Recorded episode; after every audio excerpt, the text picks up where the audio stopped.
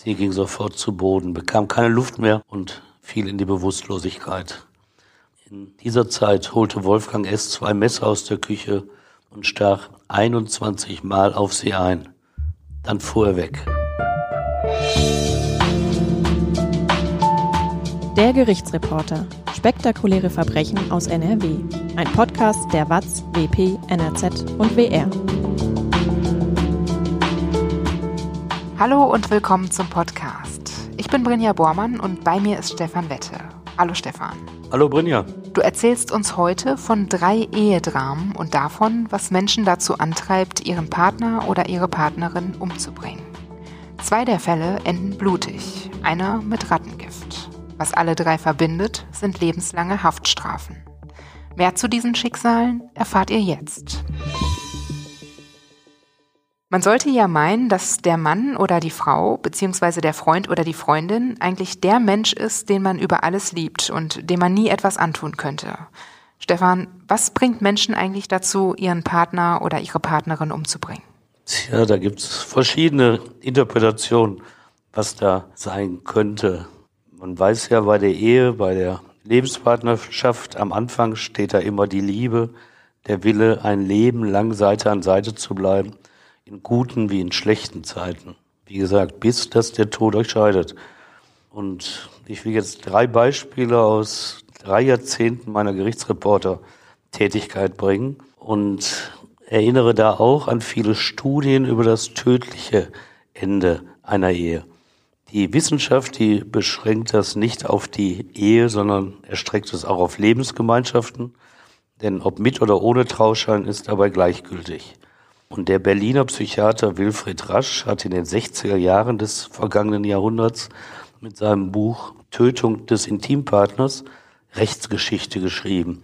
Er behauptete damals, dass diesem Akt der Tötung ein ganzes Motivbündel vorausgeht, dass es sich um einen lange Zeit aufgestauten Affekt handelt und dass auch das Opfer seinen Teil dazu beiträgt. Und spätere Forschungen ergaben dann, dass man wohl doch nach dem einen Auslöser als Motiv suchen sollte.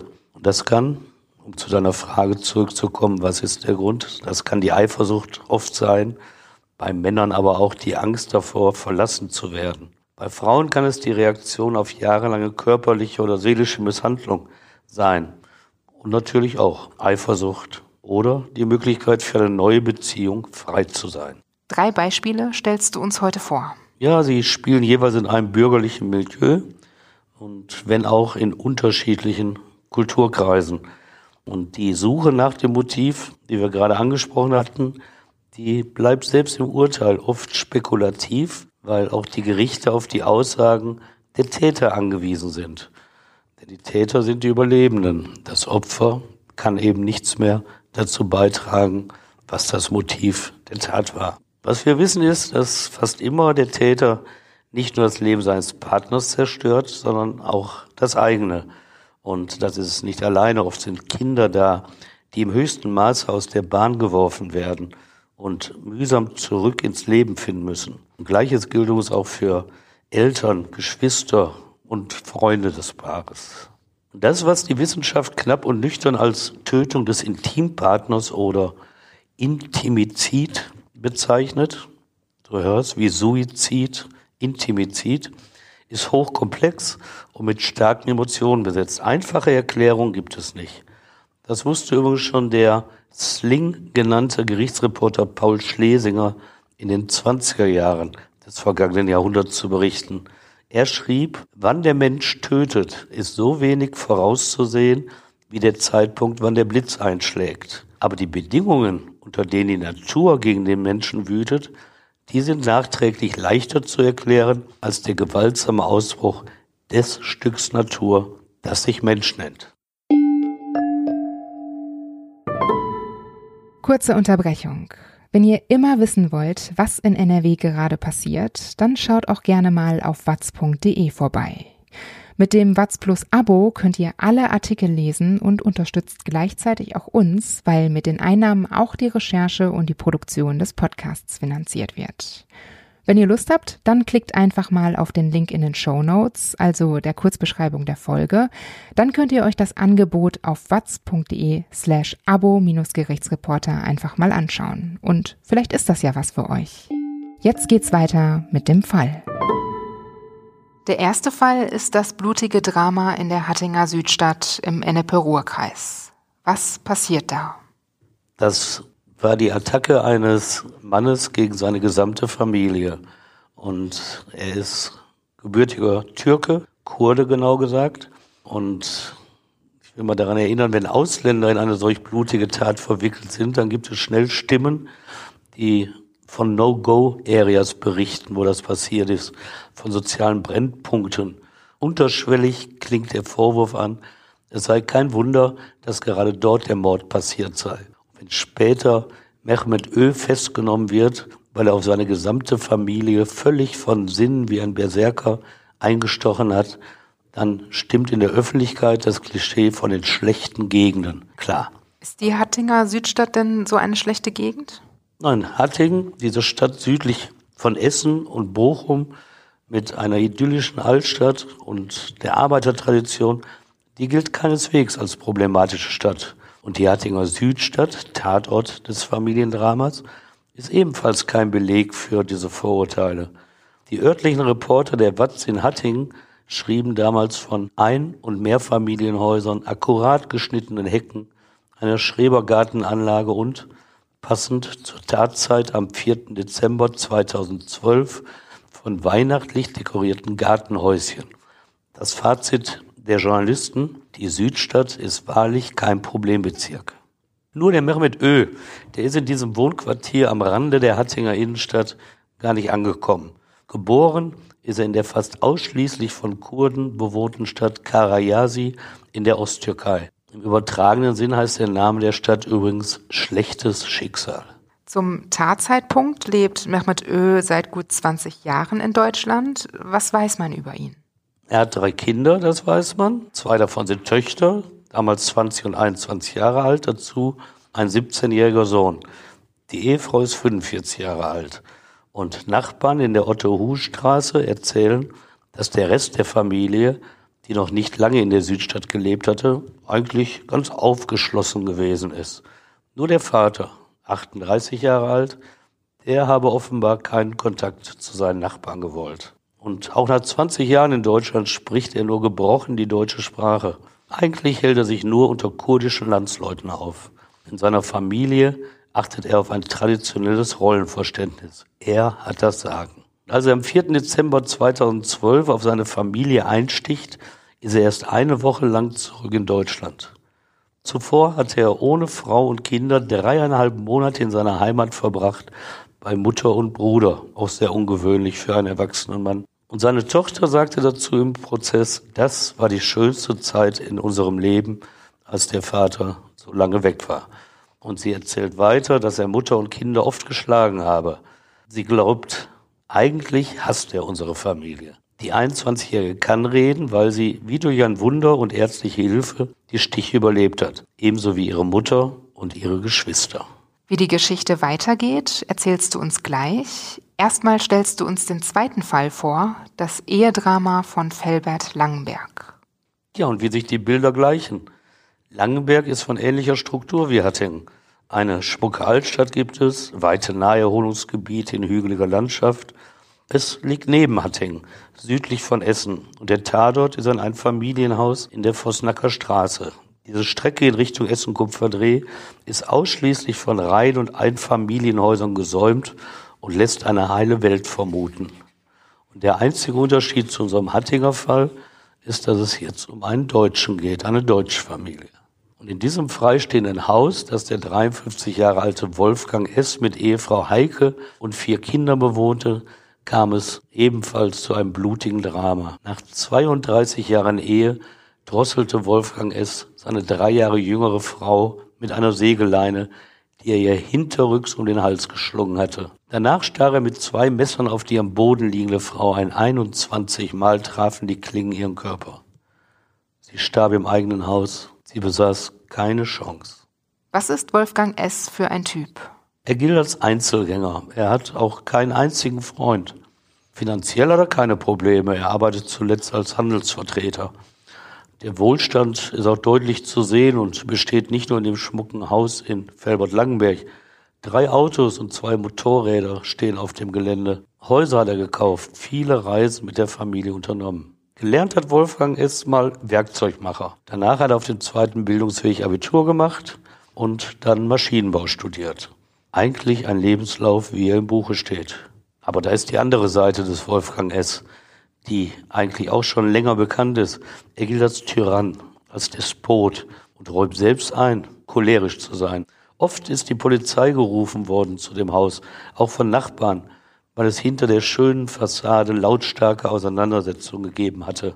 Und einmal verwies die Polizei ihn sogar wegen häuslicher Gewalt für zwei Wochen des Hauses. Was waren die Gründe für diese Auseinandersetzung? Ja, das hat er selber erzählt, beziehungsweise über seine Anwälte erzählen lassen. Denn er gibt das zu. Er sagt, er habe oft mit seiner Frau gestritten, wegen verschimmelter Lebensmittel zum Beispiel, und hat ihr dann falsches Einkaufsverhalten vorgeworfen, dass sie zu viel gekauft hätte. Und über Erziehungsfragen, wie man die Kinder anleitet, auch darüber gab es Streit. Und da sei auch so manche Blumenvase nach einem Wurf von ihm zerbrochen, auch so manche Tasse. Aber geworfen habe auch seine Frau, nicht nur er. Wie gesagt, er sagt das nicht selbst, in dem Prozess schweigt er eigentlich, lässt nur seine Verteidiger dies alles für ihn erklären. Fest steht, dass seine Frau sich endgültig von ihm trennen wollte. Sie hatte bereits im Felberter Stadtteil Tönisheide eine Wohnung angemietet. Im Jahr vor ihrem Tod hatte die 50-Jährige übers Internet einen Mann kennengelernt, liebte ihn, traf sich auch schon mal für zwei, drei Tage außerhalb von Langenberg. Und als sie starb, hätte es nur noch sieben Tage gedauert, bis sie das Haus verlassen hätte und eine eigene Wohnung bezogen hätte. Der dritte Fall ist das Giftdrama von Essen-Frohnhausen. Wie sieht es da aus? Also Frohnhausen ist eine ganz andere Struktur. Das ist ein dicht besiedelter Stadtteil im Westen der Stadt Essen. Ich glaube, der zweitgrößte Stadtteil von Essen mit 32.000 Menschen, die in dem Ort wohnen. Er ist groß geworden durch Zechen und die benachbarten Kruppwerke und es ist ein Stadtteil im Wandel, wie viele im Ruhrgebiet. Er zählt aber nicht zu den Problembezirken. Oft wird auch das urbane Leben dort gelobt oder die Vielzahl der stuckverzierten Fassaden aus der Gründerzeit. Und in diesem Stadtteil schüttete die 45 Jahre alte Andrea G. am 27. Oktober 2007 ihrem fünf Jahre älteren Ehemann Holger ein Gramm Thallium, ein schon damals verbotenes Rattengift, ins Feierabendbier. Zum Zeitpunkt ihrer Verurteilung, das stimmt besonders traurig, zum Zeitpunkt ihrer Verurteilung, fast acht Monate später, lebte der 50-Jährige zwar noch, zeigte aber keinerlei Reaktion mehr und war komplett auf fremde Hilfe angewiesen.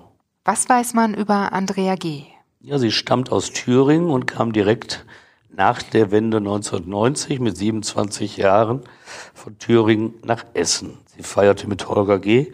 Hochzeit. Und wenn man immer so von sprachlichen Schwierigkeiten bei der Integration spricht, ihren Heimatdialekt, den konnte man auch 18 Jahre später im Prozess noch hören, den hatte sie nicht abgelegt. Beobachter mussten genau hinhören angesichts des leicht sechselnden Tonfalls. Und gearbeitet hatte sie zunächst in der alten Bundesrepublik in einem Privathaushalt.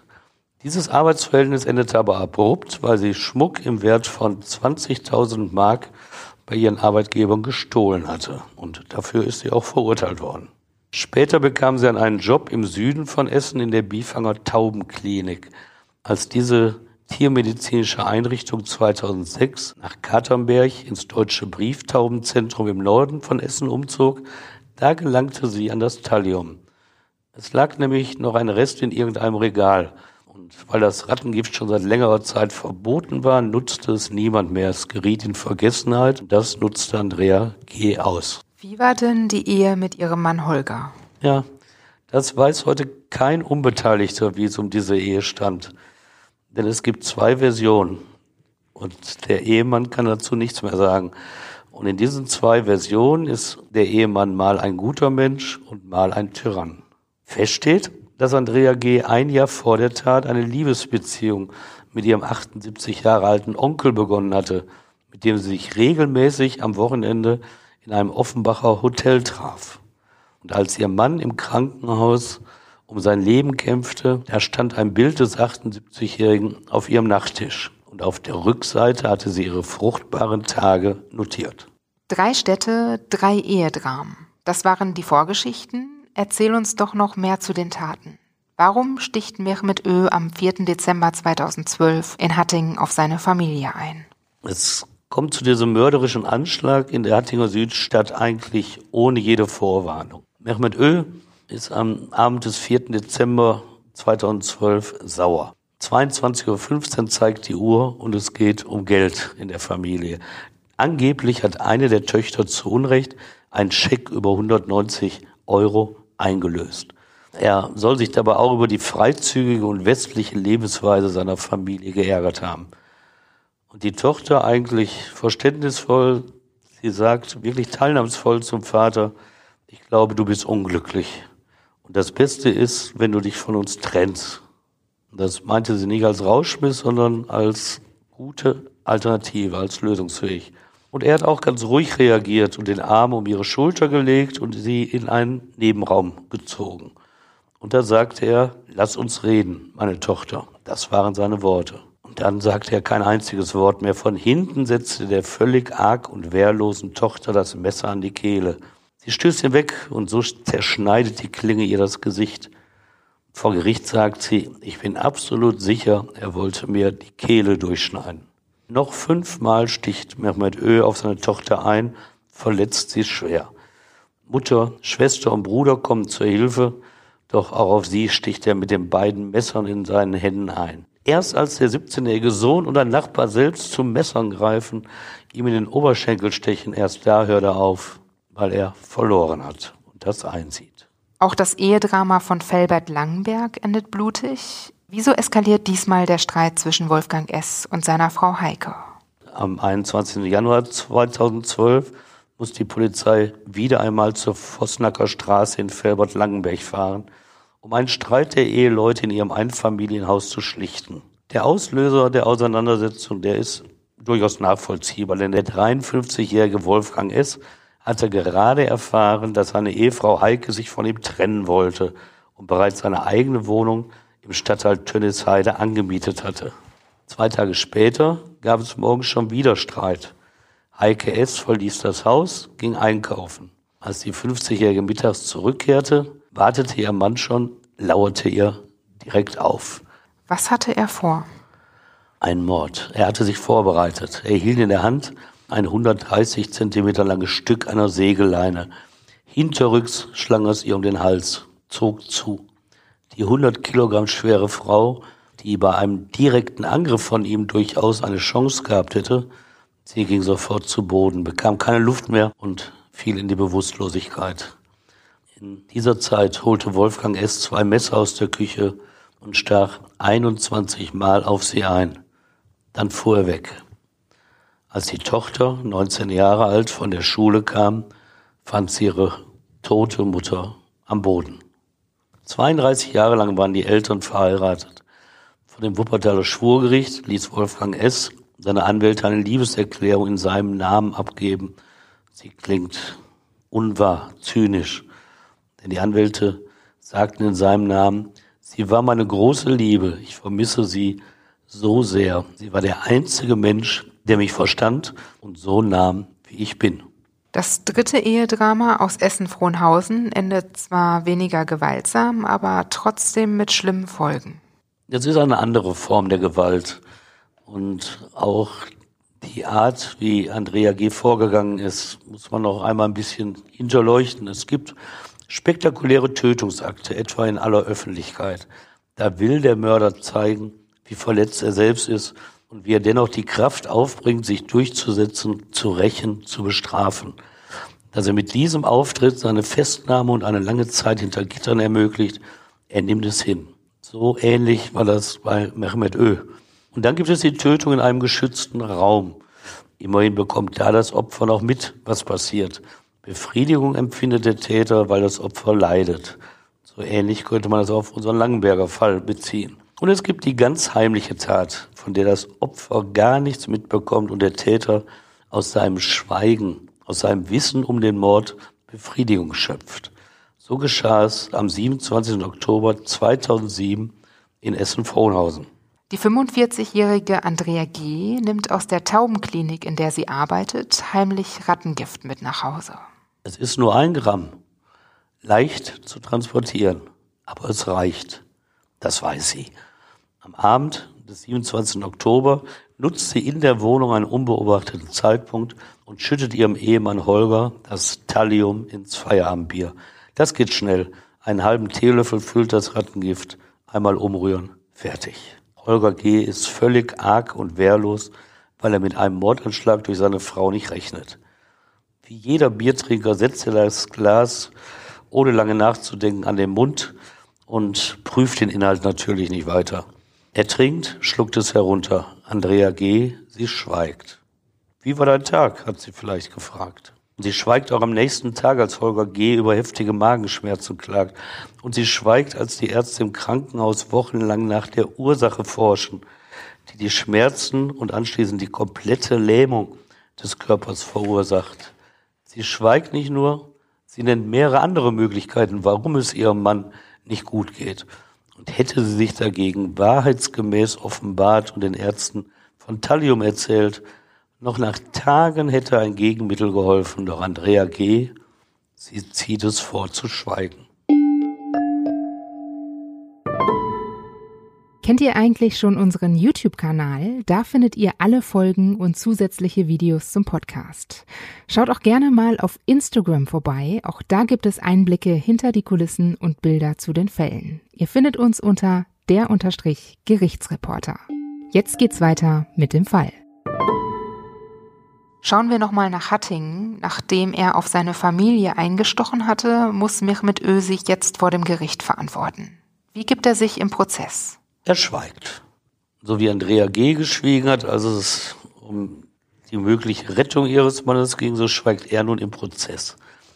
Und verantworten muss er sich wegen vierfachen Mordversuches vor dem Landgericht Essen. Über seine Verteidiger hatte er die Stiche nicht bestritten, wohl aber die Mordmerkmale Heimtücke und niedrige Beweggründe. Da geht es natürlich um Strafmaß, weil beim Mord gibt es nur die lebenslange Haftstrafe und da will er halt von weg. Doch die Beweisaufnahme lief komplett gegen den 38-Jährigen. Schon seine Frau hatte ihn beim Haftrichter als, Zitat, einen Hund bezeichnet. Und weiter, ich habe ihn verflucht, dass er für 200 Euro seine Familie zerstört. Als der Prozess am 28. Mai 2013 startet, lebt sie mit ihren Kindern schon in Berlin. Es hieß, sie sei in Hattingen nicht mehr sicher, weil andere Kurden sie drängten, ihren Mann vor Gericht nicht zu belasten und in einer Pause gab es auch mal Tumult. Zuhörer bedrängten die Familie. Das alles wird im Hinterkopf natürlich auch dem Angeklagten angelastet, so eine Atmosphäre. Blieb die Familie denn trotzdem bei der Aussage? Ja, sie hielt stand. Sie blieb bei ihrer Aussage. Und das Schwurgericht verurteilte den Vater zu lebenslanger Haft, obwohl er ja in keinem Fall den Mordversuch vollendet hatte. Eigentlich wird für einen Versuch die Strafe immer gemildert. Aber diesmal wurde trotz Versuch auf lebenslang erkannt. Die Schuld des Angeklagten wiege so schwer, dass das Urteil nur auf lebenslange Haft lauten könne, auch wenn es jeweils beim Tötungsversuch geblieben sei, sagte Richter Andreas Labens im Urteil. Und es sei auch keinesfalls darum gegangen, die angebliche Ehre des Vaters wegen des Schecks über 190 Euro wiederherzustellen. Labens weiter, er ist ein Familientyrann gewesen. Sogar an das selbstverdiente Geld seiner Kinder sei er oft gegangen, als sei es sein eigenes. Als er seiner Tochter die Kehle durchschneiden wollte, da habe er ihr und dem Rest der Familie seine Macht demonstrieren wollen. Und als Mutter und Geschwister ihr helfen wollten, da habe er auch diese töten wollen und auf sie eingestochen. Das sei das Motiv, die Machtdemonstration. Voll schuldfähig sei er stellte das Essener Schwurgericht fest. Auch in Felbert-Langenberg endet der Fall vor Gericht. Wolfgang S. hatte seine Frau gedrosselt und dann erstochen. Wie gibt er sich im Prozess? So ähnlich wie Mehmet Ö. Er schweigt im Prozess vor dem Landgericht Wuppertal, lässt aber seine Verteidiger für sich reden und bestreitet auch nicht die eigentliche Tötung. Sie hatten aber in seinem Namen erklärt, er sei vor der Tat von seiner Frau beschimpft und beleidigt worden. So habe er sich zur Tat hinreißen lassen. Rechtlich wäre das dann kein Mord, sondern ein minder schwerer Fall des Totschlags, Höchststrafe zehn Jahre Haft. Doch das Schwurgericht stellte einen Mord heimtückisch begangen fest. Lebenslange Haft bekam Wolfgang S. und Richter Robert Bertling sprach ausdrücklich von einer eiskalten Tötung. Planvoll sei der Angeklagte vorgegangen. Bertling, es war keine spontane, vom Affekt getragene Tat. Wie haben Zeugen den Angeklagten in der Verhandlung beschrieben? Also seinen Charakter haben sie in den schwärzesten Farben beschrieben. Die Freundin seiner Tochter sprach zum Beispiel von einem Horrorhaus und schrieb dem Angeklagten ein durchgängig unfreundliches Verhalten zu. Sie sagte, sein Lachen, das war meist böse.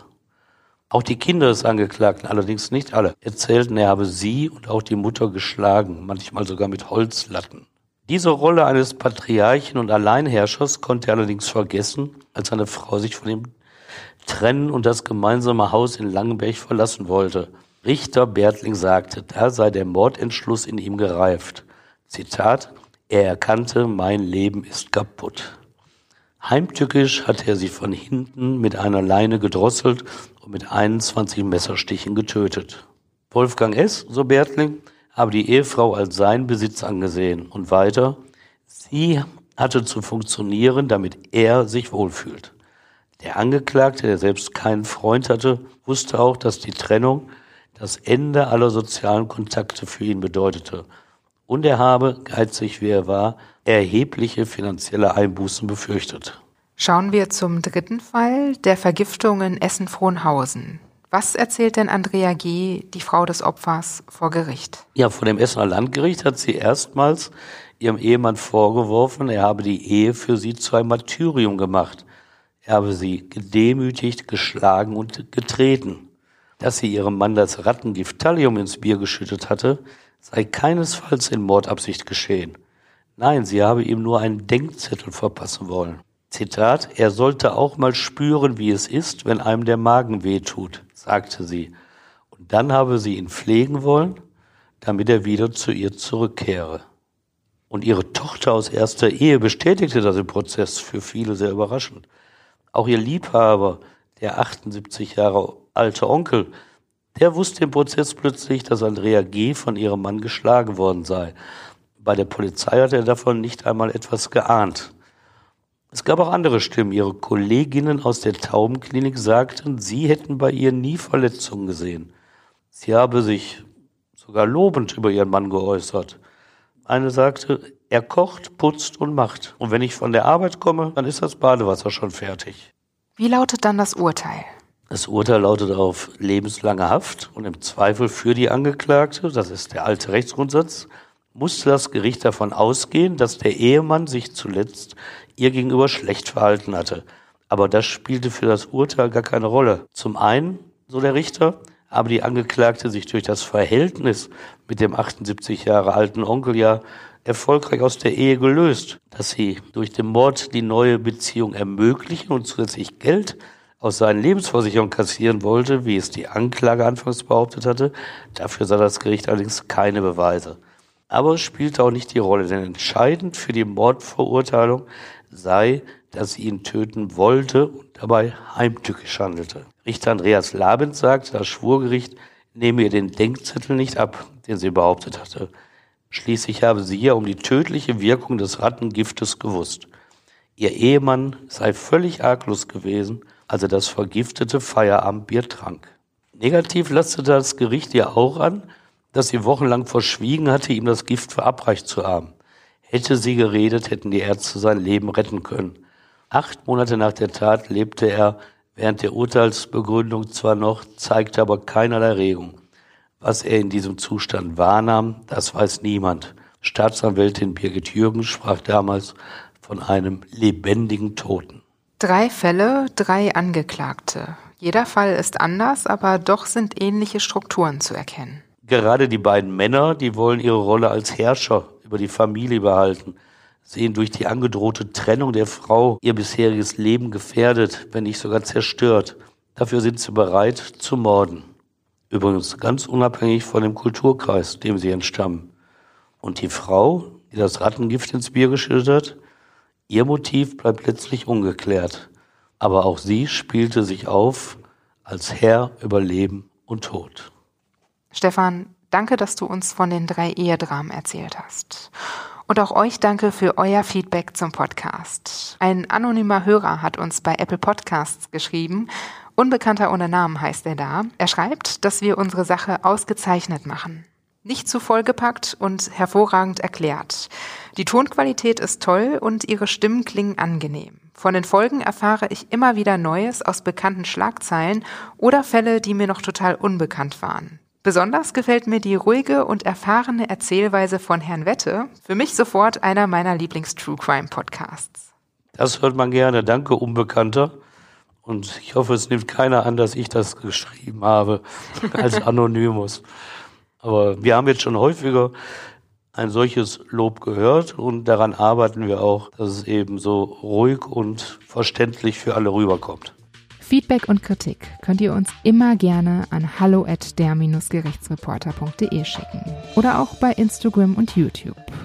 Jetzt wünschen wir euch aber erstmal einen guten Rutsch ins neue Jahr, passt gut auf euch auf und vor allem bleibt gesund. Wir hören uns 2021 wieder. Bis dann. Ja, alles Gute für euch im neuen Jahr. Bleibt gesund und tschüss.